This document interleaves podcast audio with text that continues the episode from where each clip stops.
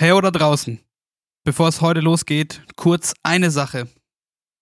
Alles an diesem Krieg in der Ukraine ist mehr als schrecklich. Und jeden Tag müssen noch mehr und mehr und mehr und mehr und mehr und mehr und mehr Menschen leiden.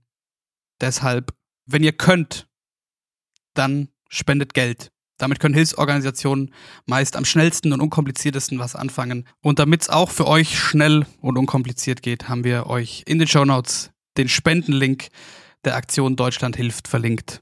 Danke und viel Spaß mit der Folge. Ich glaube auch, dass ich es persönlich erst realisieren kann, wenn die Saison dann mal vorbei ist und ich halt einfach mal locker lassen kann. Da müssen ja wirklich äh, die Athleten aus Russland und äh, Ukraine müssen, dürfen jetzt nicht mehr starten und die aus Ukraine wurden ja mil äh, zum Militär ähm, einbezogen. Ich denke, was jetzt da entschieden wurde, dass die russischen Athleten ähm, nicht am Start sind, das war dann richtig. Ähm, der Weg dahin war nicht so schön, meiner Meinung nach. Ich würde sie jetzt auch nicht als Vorbild bezeichnen, da bin ich auch ganz ehrlich. Also ich habe großen Respekt davor, was sie geleistet hat, aber sie ist nicht mein Vorbild und ähm, ich glaube auch, da bin ich auch ganz ehrlich, dass es dem Sport ähm, generell auch gut tun wird, wenn wenn die Rennen dann auch wieder ein bisschen offener sind. She Happens. Der Wintersport-Podcast mit Vinzenz Geiger.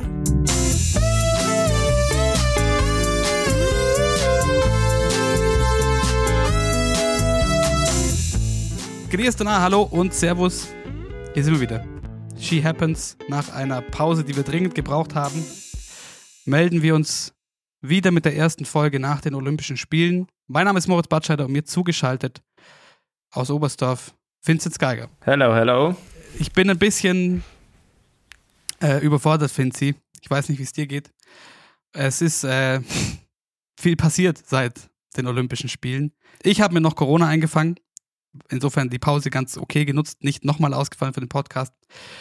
Und gleichzeitig ist ein Krieg entbrannt in Europa.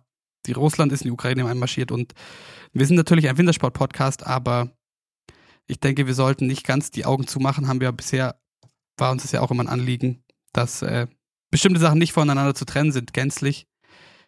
Wie geht's dir mit der Situation, Finzi? Ja, es ist, man kommt sich schon immer noch vor wie in so einem schlechten, äh, falschen Film über einen kalten Krieg äh, in der Zukunft so. Und das ist jetzt einfach, ähm, ja, ich finde es immer wieder verrückt, wenn man dran denkt, äh, speziell im Biathlon oder in, äh, im Langlauf, um gleich mal auf den Sport zu kommen. Da müssen ja wirklich äh, die Athleten aus Russland und äh, Ukraine müssen, dürfen jetzt nicht mehr starten und die aus Ukraine wurden ja mil äh, zum Militär ähm, einbezogen. Also das ist schon die Vorstellung, dass wir jetzt alle äh, aus unserer Mannschaft jetzt ähm, eingezogen werden und da äh, an die Waffen gefordert werden, das wäre schon, äh, ja, es ist ein Albtraum und das ist einfach Realität jetzt. Deswegen muss ich sagen, es ist immer noch ähm, ja, nicht real für mich. Das ist, das ist schon absurd. Wie gesagt, diese Vorstellung, geil, in unserer Generation, stell dir vor, dir sagt jemand so, nee, ist egal, was du für einen Job hast, ist egal, was du äh, dass du hier vielleicht Profi bist und gerade von Olympia kommst. Du kommst nach Hause und hier ist die Waffe. Das ist schon einfach surreal. Du warst ja, nachdem der Krieg ausgebrochen ist oder während Ausbruch des Krieges, gar nicht so weit weg von der russischen Grenze. Wie war denn da in dieser, in dieser Woche die, die Stimmung in Finnland? Ja, da war die Stimmung eigentlich noch ganz normal, aber es geht natürlich nicht an einem vorbei und ich bin jemand, der sehr viele Nachrichten schaut und auch liest und ja, dann habe ich auch so was gelesen, ja, die so ein äh, potenzielles Land, das auch nicht in der NATO ist, wäre, wäre natürlich Finnland. Und ja, da gehen dann schon ein bisschen so ein paar Gedanken durch den Kopf, ähm, wenn man gerade äh, hört, wie Russland in der Ukraine einmarschiert und ähm, man sitzt, keine Ahnung, weiß nicht, 200 Kilometer von der russischen Grenze entfernt. Also das ist natürlich schon krass.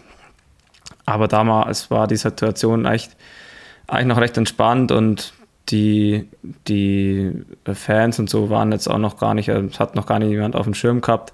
Ganz anders war das jetzt letztes Wochenende in Oslo, wo wirklich alles gelb-blau war. Also in Norwegen war das Thema wirklich extrem äh, präsent, auch vor allem eben Solidarität zur Ukraine zu zeigen. Es war echt beeindruckend, auch echt auch schön zum, schön zum Sehen.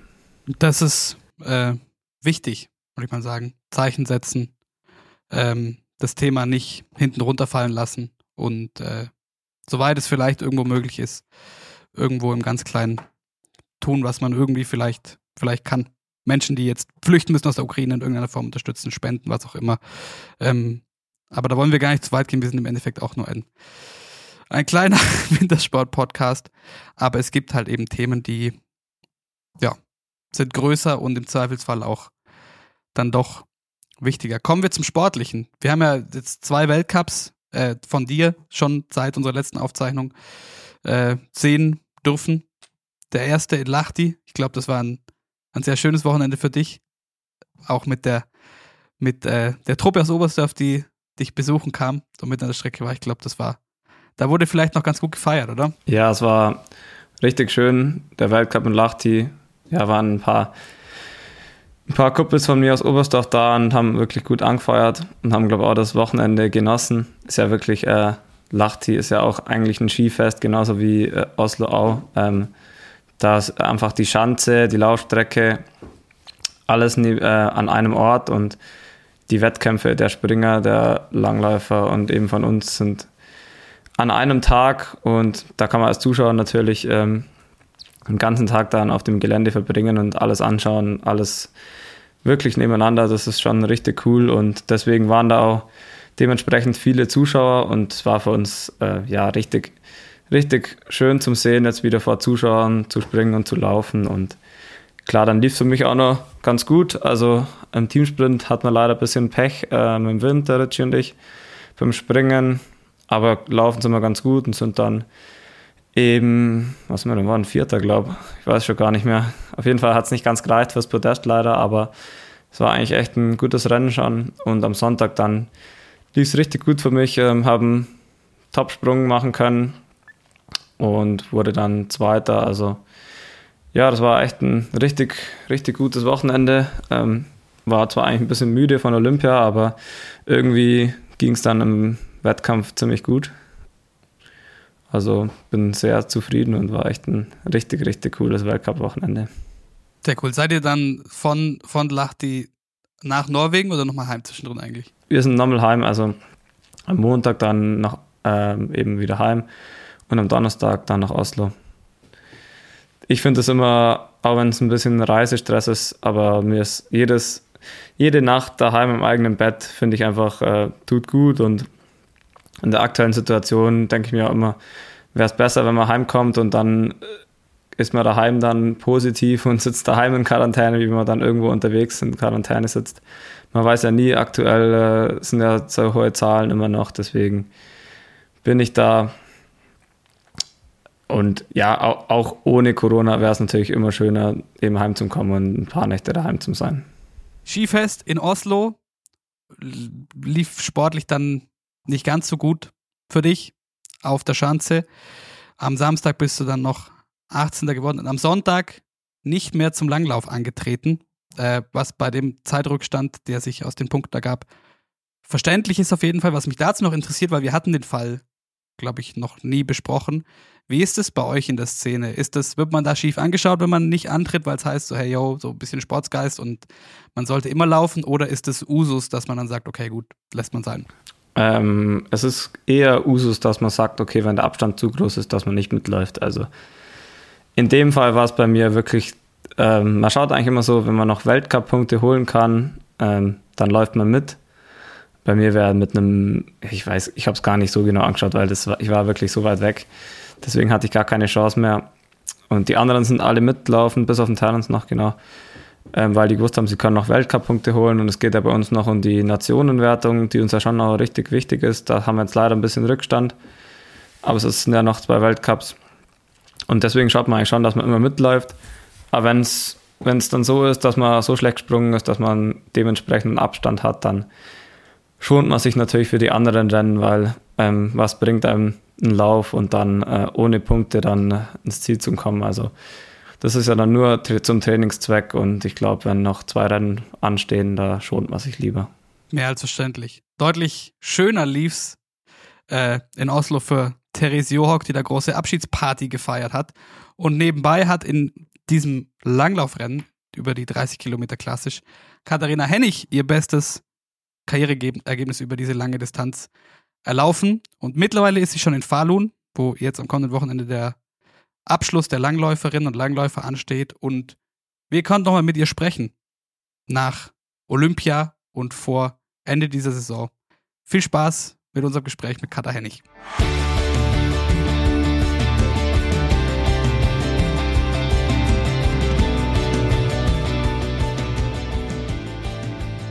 Jetzt haben wir also eine, so wie es aussieht, sichere und stabile Leitung nach Falun, nach Schweden. Und ich sage, hallo Katha Hennig. Hi, schön, dass ich da sein darf. Wie ist denn die, die Skandinavien-Reise, Reiserei so aktuell? ja, also aktuell eigentlich echt ganz cool. Wir sind ja jetzt schon seit Lahti unterwegs wieder in Skandinavien. Also es ging dann nach Olympia relativ zügig weiter.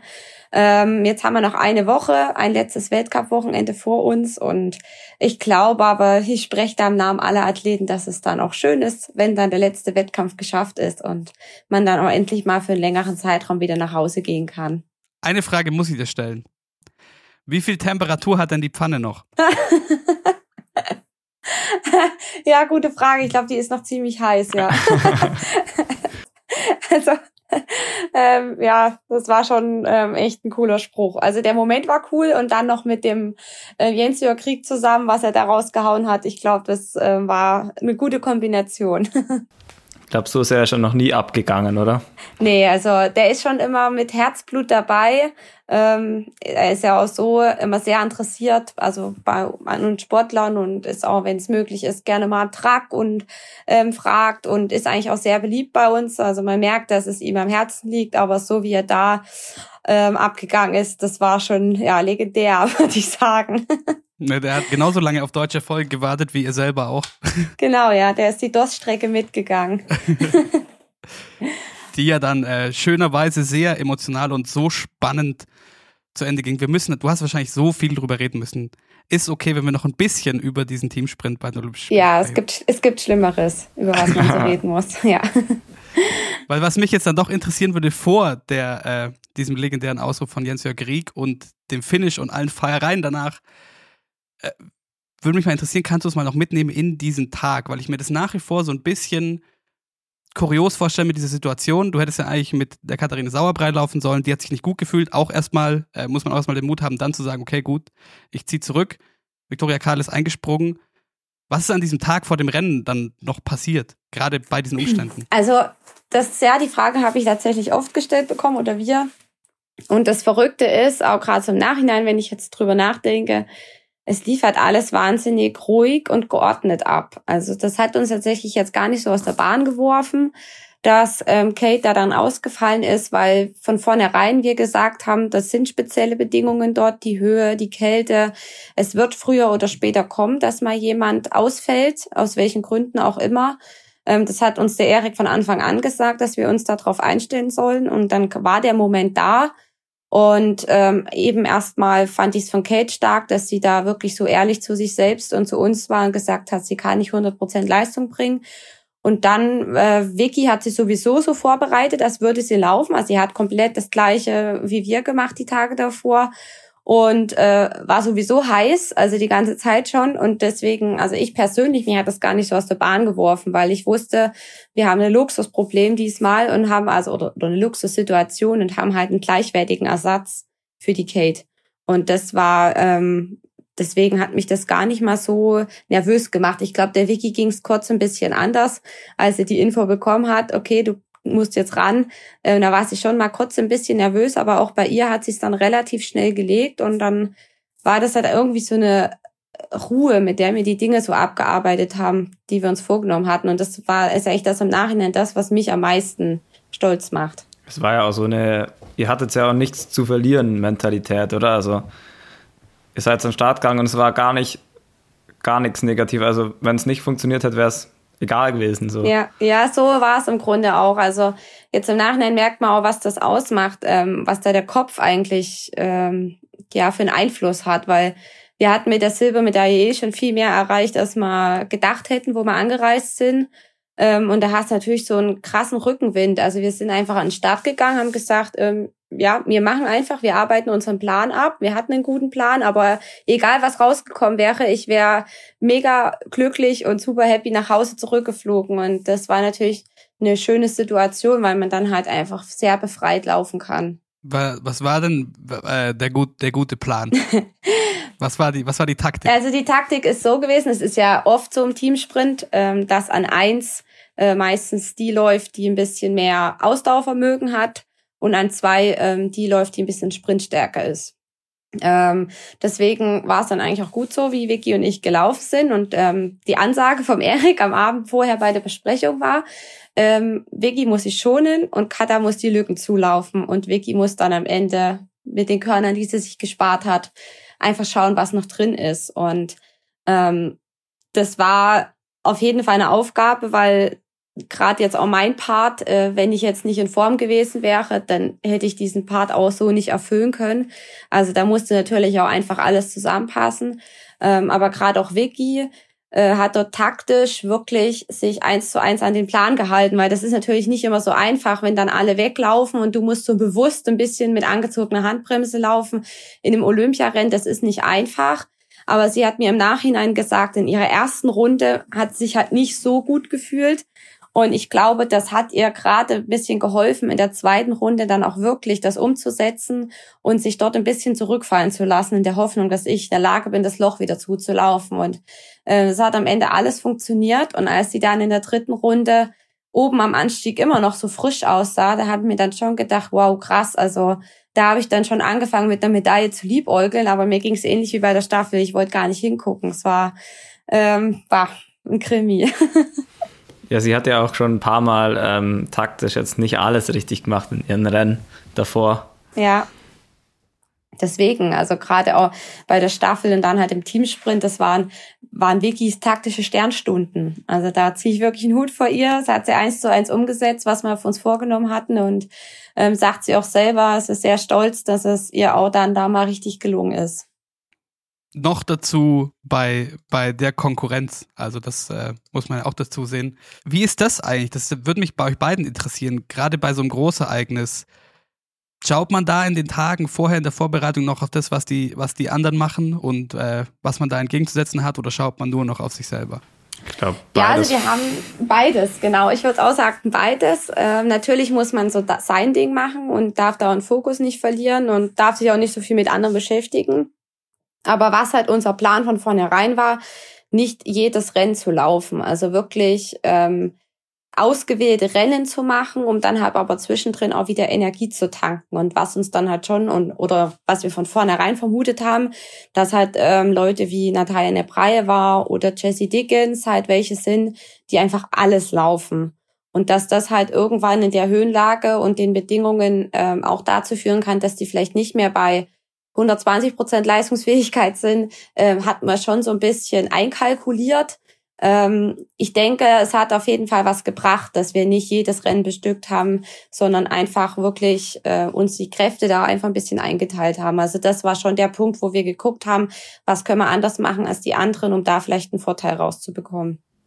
Ja, das war ja auch das, was wir in der, unserer Olympia-Vorschau haben wir uns gewundert, so wie können, wie können die Langlauf-Mädels zu acht anreisen. So, ähm, was gibt es da für Argumente dafür eigentlich, wenn die Quali-Kriterien so schwierig sind und alles? Und jetzt im Nachhinein ähm, muss man sagen, war alles gerecht und ja, hat sich aus, ausbezahlt. ja. Ja, das kann man jetzt im Nachhinein so siegessicher sagen, aber das hätte natürlich auch ganz anders laufen können. Ähm, ja, wir waren mit einer also Riesengruppe dabei. Also in Pyeongchang damals waren wir nicht so viele. Ähm, das war halt mit Sicherheit auch der Situation geschuldet, dass man dass man es einfach gut begründen konnte. Aber es war am Ende genau richtig, weil wir halt wirklich genug Leute hatten, die sich die Kräfte halt auch einteilen konnten und ausgewählte Rennen dann laufen konnten. Jetzt, wo ich euch beide hier sitzen habe, Wie ist es denn jetzt so? Das, das, weil ich finde das schon spannend, so dieser, dieser Höhepunkt einer, einer Sportler, Sportlerinnenkarriere. Zack, die Woche drauf geht's ganz normal weiter. Jetzt sind schon zwei Wochen rum. Wie sitzt das jetzt in euch? Diese Realisierung, okay, ich bin Olympiasiegerin, Olympiasieger und ist irgendwas anders jetzt, Katha? Ähm, das ist eine mega gute Frage. Ähm, so zu 100 Prozent realisiert habe ich es auf jeden Fall noch nicht. Ähm, ich glaube auch, dass ich es persönlich erst realisieren kann, wenn die Saison dann mal vorbei ist und ich halt einfach mal locker lassen kann, dann auch mal in Urlaub fahren kann und einfach in Ruhe drüber nachdenken kann und mich einfach auch mal ausgelassen darüber freuen kann. Ähm, das war halt bis jetzt alles so richtig noch nicht möglich, weil, wie gesagt, ich kam daheim an, musste mich irgendwie erholen und da ging es direkt weiter. Also äh, man muss ja irgendwie die Spannung noch hochhalten, weil es kommen halt auch noch wichtige Rennen. Das hast du das schon richtig angesprochen. Also es ist einfach ähm, gerade ein bisschen, ähm, man versucht halt einfach alles so normal wie immer zu machen und denkt halt gar nicht so viel darüber nach. Aber es gibt dann so Momente, gerade jetzt in Drammen oder so, wo ich dann im Halbfinale das erste Mal stand und dann dort vor dem Publikum und so als Olympiasiegerin angesagt wird. Ähm, das sind schon Momente, die sind echt ähm, verrückt. Also ich denke mir dann immer noch, ich bin im falschen Film, aber ich habe in dem Moment auch ein übelstes Grinsen im Gesicht gehabt. Es ist einfach schon was Besonderes und ich weiß, dass mir es keiner mehr nehmen kann. Aber ich freue mich jetzt einfach auf die Zeit, wo ich dann in Ruhe mal alles sacken lassen kann und ähm, es einfach auch mal genießen kann. Ja, eigentlich ähnlich. Bei mir war es ja durch das, dass ich 2018 schon die Goldmedaille hatte. Und da war ich ja sehr jung und war nicht direkt zu erwarten, dass ich überhaupt in der Staffel laufen darf und dass ich dann, also ja, mit, mit 20 dann als Olympiasieger ähm, heimkommen bin, das war dann schon, ähm, da wurde ich dann wirklich jeden Tag, die, diese Frage kam wirklich jeden Tag und auch bei den ganzen Interviews und so jedes Mal, ja, wie fühlt sich das an, wenn man so jung Olympiasieger ist und was hat sich jetzt geändert und deswegen ist es dieses Mal äh, leichter, das zu beantworten, aber es ist schon eigentlich immer noch genau gleich. Ich kann es immer noch nicht realisieren und es ist auch immer noch komisch, wenn man dann als Olympiasieger irgendwo genannt wird oder darauf angesprochen wird. Also, aber es ja was äh, sehr Schönes. Aber was ich noch spannend finde, würdet ihr euch wünschen, dass man vielleicht mehr Zeit oder Ruhe hätte, um das, um das zu verarbeiten? Weil mir das schon als Außenstehender nachher so ein bisschen skurril vorkommt. Das größte aller Ziele und dann ist es doch so schnell vorbei und wir sind wieder im Alltag. Ich glaube, das ist halt ähm, heutzutage auch irgendwo normal, weil die Zeit halt einfach so schnelllebig ist. Es ist halt, ist ja wie Nachrichten. Da ist das eine Thema total krass da und eine Woche später redet keiner mehr drüber. Ähm, ich glaube halt, dass es auch im Sport ein bisschen so ist und am Ende ist es halt ein Erfolg, den man für sich selbst erreicht hat. Und ich glaube, für einen selber und die, die einem nahestehen oder das Team hinter einem, bedeutet es, es ist einfach das Größte ich glaube, alles andere geht dann halt auch schnell wieder vorbei, könnte ich mir vorstellen. Das ist halt einfach dieser, dieser Hype, der dann erstmal ist, der, der flaut dann relativ schnell ab, kann ich mir vorstellen. Aber am Ende ist es ein halt Erfolg, den man für sich selber erreicht hat und für sein Team. Und ich glaube, das ist das, woran man dann auch lange zehren kann.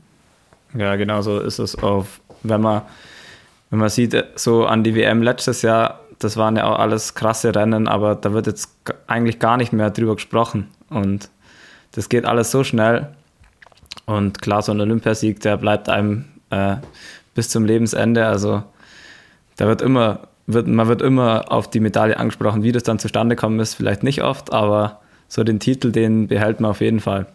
Und deswegen, das, alles andere geht halt so schnell.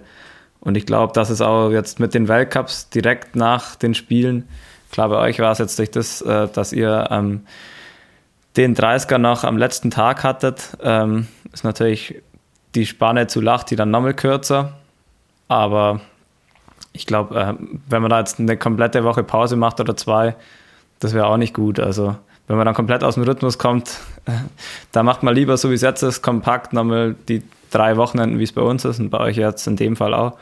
Und dann ist man durch mit der Saison und dann kann man mal richtig durchatmen, wie wenn man da jetzt zwischendrin auch so eine längere Pause hätte. Ja, bin ich auch der Meinung. ich bin vor allem gespannt, wie es dann, also wie lange es dann dauert, bis so die olympischen Momente von jetzt, so was, ähm, so ruhmreiche große Erinnerungen sind, wie so große olympische Momente, die man jetzt im Kopf hat. Weiß nicht, auf die Schnelle fällt mir ein äh, Simon Ammann in Salt Lake City oder Hermann Mayer in, äh, in Japan oder so, äh, wie lange das dann dauert, gerade weil es ja immer noch mehr äh, Content und noch mehr äh, Berichterstattung und äh, medialen Trubel gibt. Aber ich bin mir auf jeden Fall sicher, eure beiden Goldmedaillen, jeweils zwei unglaubliche Finishes, äh, vor allem dann auch, das wird auf jeden Fall im Kopf bleiben und die Pfanne heiß, um da wieder zurückzukommen. Wie ist es denn jetzt, weil wir haben mit Peter Schlickenrieder selber drüber gesprochen, wir haben mit verschiedenen aktiven und ehemaligen LangläuferInnen schon, schon drüber gesprochen, dieses Projekt dieser Nationalmannschaft, das ja ausgelegt war auf die WM, wir kennen die Geschichte, das ging nicht so auf, wie man sich gewünscht hätte. Dafür ja jetzt vielleicht umso schöner. Was ist, wie geht's dann jetzt weiter? Weil man ja vielleicht meinen könnte, okay, dieser, dieses Ursprungsziel ist jetzt doch mal erreicht mit diesem Projekt dieser Langlauf-Nationalmannschaft. Wie geht's dann jetzt weiter? Oder sagt man, okay, das bespricht man erst nächstes Jahr? Ähm, also was Konkretes kann ich dazu jetzt noch nicht sagen, weil wir es selber noch nicht so genau wissen. Im Hintergrund laufen natürlich viele Gespräche und auch schon Planungen. Ähm, deswegen kann ich jetzt so viel dazu noch nicht sagen, aber Fakt ist, egal wer da jetzt mal noch dann dabei sein wird, ähm, das ist natürlich jetzt eine unheimliche Motivation für uns, also nicht nur für die, die Medaille gewonnen haben, sondern auch für die anderen, die dann an der Strecke standen, dann angefeuert haben und vielleicht einfach auch gerne dabei gewesen wären. Aber es waren Medaillen oder die Medaillen waren alle für das Team, weil wir haben sie zusammen erkämpft und einfach vier Jahre daran gearbeitet, dass uns das gelingt. Und ich glaube einfach, dass das jetzt ähm, einfach ein Flow ist, der da entstanden ist, der mit hoffentlich gute Auswirkungen haben wird auf das, was da auf uns zukommt. Jetzt hast du schon angesprochen, Drammen. Da wurdest du auf einmal dann als Olympiasiegerin angekündigt. Wir hatten, haben natürlich zwei Rennen, die jetzt äh, am Wochenende bzw. kurz davor stattgefunden haben mit Drammen. Du hast angesprochen, zum ersten Mal ins Halbfinale gekommen im Sprint und in Oslo dein bisher, wenn ich nicht ganz falsch im Kopf bin, doch dein bisher bestes Ergebnis über die, die lange Distanz, über die 30 Kilometer beim letzten Rennen. Oder tritt sie jetzt nochmal an oder nicht? Ich bin verwirrt. Von Therese Johok. Auf jeden Fall das letzte Mal Oslo. Der Kreis schließt sich. Wie war das, das Skifest in Oslo für dich? Ja, es war wieder ein Hammererlebnis. Also gerade ähm, vor zwei Jahren war ja dann weniger Zuschauer erlaubt. Das waren ja im Stadion dann gar keine mehr zugelassen. Da ging es ja gerade los mit Corona. Und äh, dieses Jahr, ich glaube halt auch dadurch befeuert, dass Therese Johaug gesagt hat, es ist ihr letztes Rennen, waren natürlich Massenleute da. Also gerade am höchsten Punkt oben am Frognesetter, da also der Wald war schwarz vor Leuten, es war eine Lautstärke, ähm, es roch nach Alkohol, Rauch, Menschen, aber es war einfach ähm, mega geil. Also es war einfach ein richtiges Langlauffest und das macht einen das Langläufer dann immer sehr stolz, wenn es dann doch ähm, so Länder gibt, wo wo das einfach gelebt wird, dieses Gefühl und es war mega schön ähm, und ja, es war ja von Therese Johaug, also dachte ich bis jetzt auch ihr ihr letztes Rennen, aber anscheinend steht sie ja jetzt in der Startaufstellung für Falun doch wieder drin. Also ich bin selber ein bisschen verwirrt, ob es jetzt schon das Comeback ist nach einer Woche oder ich weiß es jetzt nicht genau. ähm, ja, keine Ahnung. Aber ansonsten glaube ich, hat sie sich da eigentlich schon den besten Tag rausgesucht, um diese Karriere zu beenden. Natürlich, ähm, wie du sagst, schönes Skifest, alles in allem. Finde sie für dich jetzt sportlich nicht unbedingt. ähm, aber äh, du hast es vorher schon mal angesprochen, war es jetzt wie diese Art äh, Erlösung in Anführungszeichen nach den sterilen äh, Bedingungen in China, wieder sowas zu erleben? Ja, es war einfach, das war ein Lachti dann auch schon eigentlich schön zum Sehen. Äh, die Leute feiern richtig, ähm, dass Sport da ist, also die leben den Sport und erstmal sind wieder Zuschauer erlaubt und dann in Skandinavien gibt es ja eigentlich gar keine Corona-Maßnahmen mehr. Also ich habe mal nichts davon mitbekommen, da sind keine Masken, keine Beschränkungen. Das war schon, ähm, klar, wir konnten das jetzt nicht leben, aber ähm, das zum Sehen war schon, war schon cool und äh, da, ja, das ist ein ganz anderer Spirit, der dann da bei den Wettkämpfen aufkommt. Kada, kommen wir nochmal zu Therese Johorg. Warst du überrascht, dass sie jetzt ihr Karriereende bekannt gegeben hat oder war es für dich absehbar? Es war schon in gewisser Hinsicht absehbar, weil ja doch immer schon ein paar Gerüchte rumgeschwirrt sind. Ich hatte mal gehört, die möchte gerne ein Kind bekommen nach der Saison. Dann habe ich wieder gehört, sie will zur Leichtathletik wechseln. Es schwirrten schon so ein paar Gerüchte rum. Und als sie jetzt dann bei Olympia dann ihre drei Goldmedaillen sich noch abgeholt hat, habe ich dann schon auch überlegt, okay, was wird wohl in ihrem Kopf vorgehen, weil ähm, was will sie jetzt noch mehr? Ähm, die hat eine Wahnsinnskarriere gemacht, hat das Ganze jetzt noch mit drei Goldmedaillen gekrönt und man muss auch ehrlich sagen, in den letzten zwei, drei Jahren ist ja trotzdem der Vorsprung im Vergleich zum restlichen Feld nicht gewachsen. Es ist ja eigentlich immer öfter der Fall, dass sie auch, dass es mal knapp für sie wird oder sie dann auch ab und zu mal nicht gewinnt. Und dann ist halt irgendwann, also würde ich sagen, die Frage bei, bei jemandem, der solche Leistungen gebracht hat, äh, wie will ich gehen? Und ähm, deswegen habe ich dann schon gedacht, das wäre jetzt eigentlich der perfekte Zeitpunkt, wenn sie es jetzt beendet und hat sie ja dann auch gemacht. Ich denke, es war eine gute Entscheidung. Ja, ich glaube, das war wirklich ähm, einen besseren Zeitpunkt kann man sich nicht raussuchen und ja, ich glaube, so ihr, das war ihr großes Ziel eigentlich noch, die Einzelmedaille bei Olympia oder Einzelgold bei Olympia. Und ja, hat sie jetzt ja drei Stück davon abgeholt. Und ich glaube, da, also ich bin ja da jetzt nicht so dran, nah dran, aber ich habe mir dann schon gedacht, okay, das, das ist so der Peak. Also vier Jahre wird es nicht mehr machen und dann habe ich mir gedacht, okay, kann gut sein, dass es steckt nach der Saison. Ja, eben. Also mit fünf olympischen Medaillen dann insgesamt 19 WM-Medaillen und dreimal Gesamtweltcup gewonnen. Kann man dann doch auch mal, kann man dann doch auch mal gut sein lassen irgendwann, oder? Ja. Gerade dann würdest du auch aufhören, oder? Ja, dann würde ich auch aufhören. Und äh, dann kann man in den, in den Ruhestand gehen. Aber was, was ich mich gefragt habe, so, was wird euch am meisten in Erinnerung bleiben von Therese Johock, gerade weil sie eben die Überathletin in Anführungszeichen war der letzten zehn Jahre? Ähm, also auf jeden Fall, das, was sie da geleistet hat, das macht ihr so schnell keine nach. Ähm, jetzt als jemand, der quasi dann viele Rennen mit ihr gelaufen ist, wird mir vor allem in Erinnerung bleiben, ähm, dass sie das Renngeschehen gerade am Anfang von den Rennen immer sehr beeinflusst hat. Also Damenrennen geht ja sowieso immer Vollgas los, aber es hat sich auch nie geändert, dass immer welche versucht haben, ihr zu folgen erstmal, obwohl es eigentlich zum Scheitern verurteilt war und damit ähm, das ganze Feld erstmal hinterher musste. Und das ist schon immer was, wo du dann manchmal gedacht hast, boah, also man könnte es ja einfach gleich laufen lassen. ähm, das werde ich in Erinnerung behalten. Und ähm, ja, ähm, ich würde sie jetzt auch nicht als Vorbild bezeichnen, da bin ich auch ganz ehrlich. Also ich habe großen Respekt davor, was sie geleistet hat, aber sie ist nicht mein Vorbild. Und ähm, ich glaube auch, da bin ich auch ganz ehrlich, dass es dem Sport ähm, generell auch gut tun wird, wenn, wenn die Rennen dann auch wieder ein bisschen offener sind. Dir vor allem persönlich auch, oder? Ja. ja, aber ich glaube, ähm, dass es auch spannender wird. Das glaube ich auch. Und man, man muss ja auch, ähm, ich, also, ich weiß jetzt nicht ganz genau, wie, wie das war, aber sie hat ja schon auch eine dunkle Zeit in ihrer Karriere gehabt. Also, die Dopingsperre, das war ja, ähm, wenn man so ein Mittel nimmt, wie auch immer, ob das absichtlich oder nicht absichtlich war, dann ähm, gehört man auch gesperrt und dass man dann so schnell wieder starten darf und dann wieder alles gewinnt. Also das finde ich schon ähm, nicht ganz einfach so da immer, weil die ist wieder zurückgekommen und hat dann wieder alles abgeräumt und wurde wieder komplett abgefeiert. Ich glaube, wenn es in Deutschland passiert wäre, dann hätte sie gar kein Rennen mehr bestreiten dürfen. Also das, das sieht jetzt im Endeffekt alles so rosig aus, aber ich glaube nicht, dass das, ähm, wie gesagt, in Deutschland genau gleich gewesen wäre. Ja, also diesbezüglich bin ich mir auch sicher und deswegen sage ich auch, ähm, war sie auch noch nie mein Vorbild, weil das natürlich was ist, was man nicht unbedingt nachmachen möchte.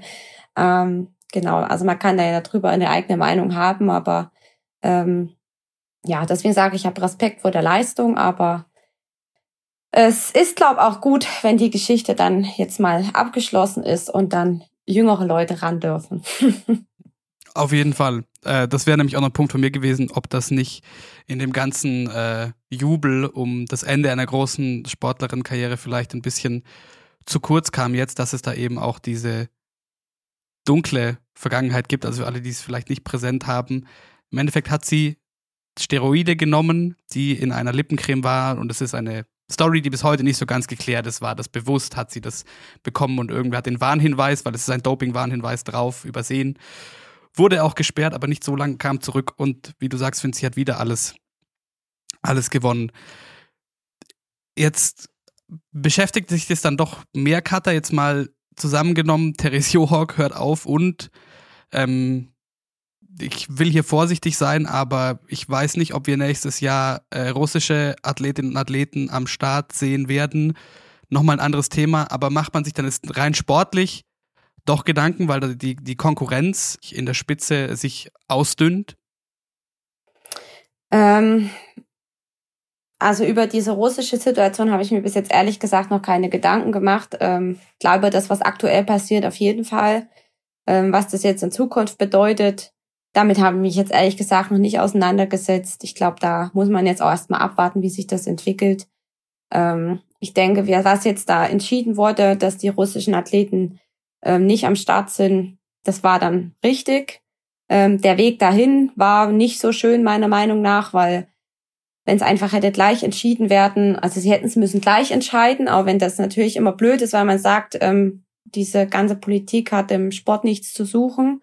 Aber in diesem speziellen Fall, ähm, wenn natürlich auch ukrainische Sportler eingezogen werden, um ihr Land zu verteidigen, muss man auch sagen, man muss ja irgendwo gleich behandeln. Und deswegen habe ich die Entscheidung verstanden. Bloß ähm, es war eine sehr zähe Entscheidung, gerade von der FIS. Und ja, was dann erstmal alles geplant wurde, mit dass die Russen ähm, die ukrainischen Flaggen auf die Startnummer bekommen und zwar nur die Russen, ähm, das wäre dann schon ein bisschen vorführend gewesen, weil die können ja für die Situation auch nichts. Und ähm, als wir dann am Holmenkollen zum Training waren, war auch überall das, die Presse vorhanden und hat also alles gefilmt, auf Schritt und Tritt die verfolgt. Und es war schon ein bisschen traurig mit anzusehen, weil es hat mir dann auch sehr leid getan. Und als es dann hieß, ja, jetzt sind sie auch nicht mehr dabei, habe ich mir dann gedacht, ja, ähm, ist blöd, ähm, auch für die Sportler selber, aber so wie die Situation dann vor Ort war, wäre es mit Sicherheit auch nicht schön geworden. Und deswegen, ja, werden wir mal schauen, wo das noch hinführt. Aber darüber habe ich mir ehrlich gesagt jetzt noch keine Gedanken gemacht. Ich lasse es auf mich zukommen.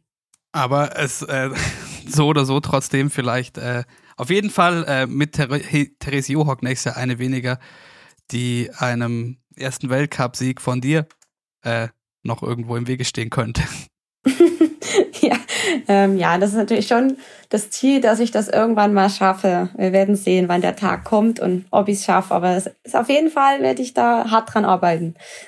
Da kannst du nicht drauf hoffen, Finzi, gell? Du bist leider gleich alt wie der norwegische Dominator. Du kannst nicht drauf hoffen, dass der in ein, zwei Jährchen sagt, gut, lang genug hier mit rumgeturnt.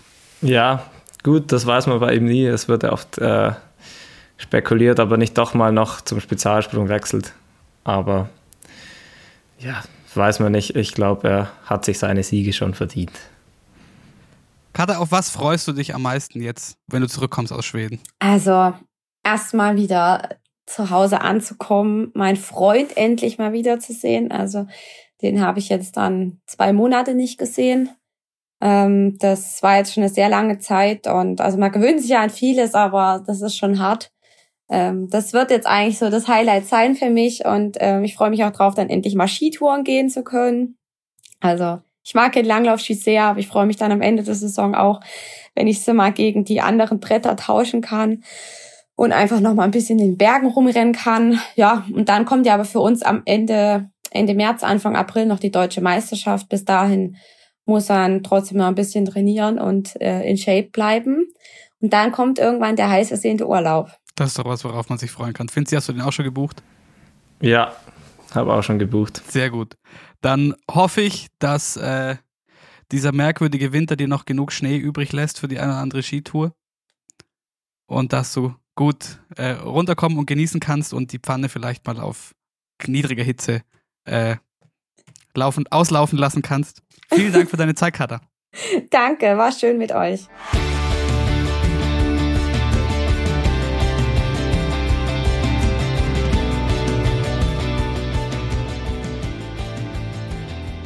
Ihr freut euch beide auf den Urlaub, die Katha und du.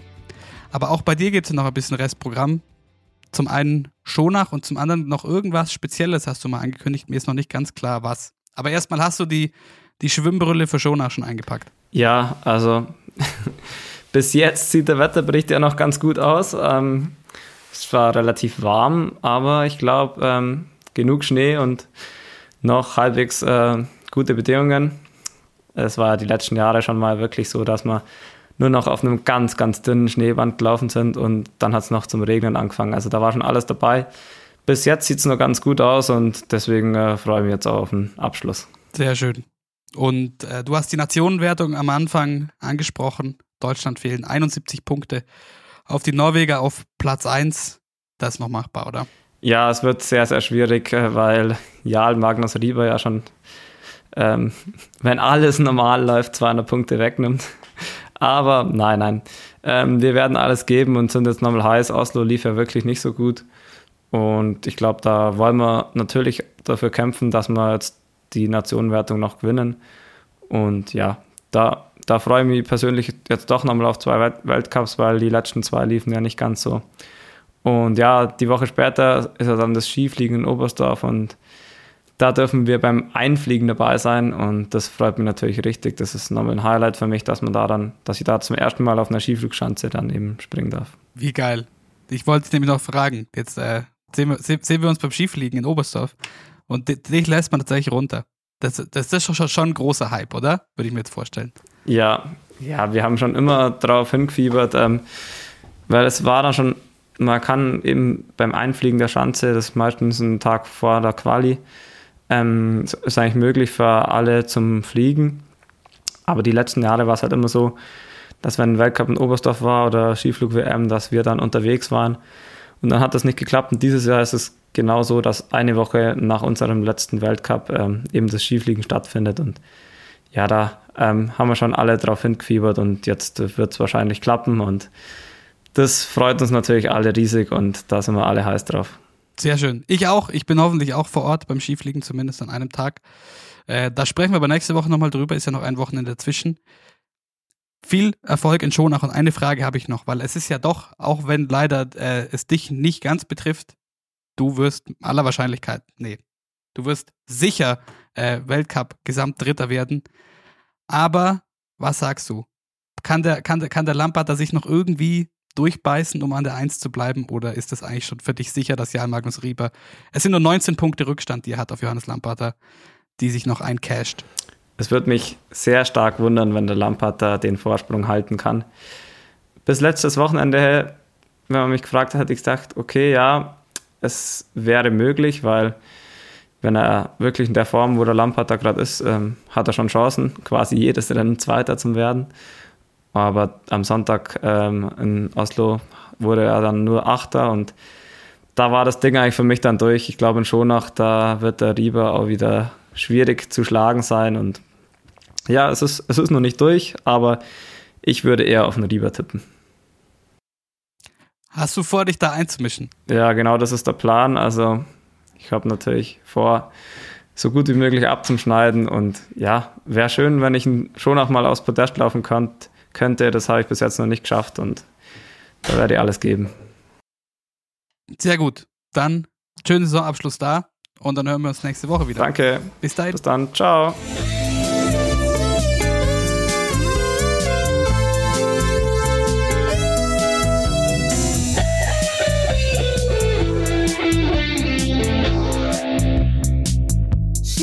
Happens.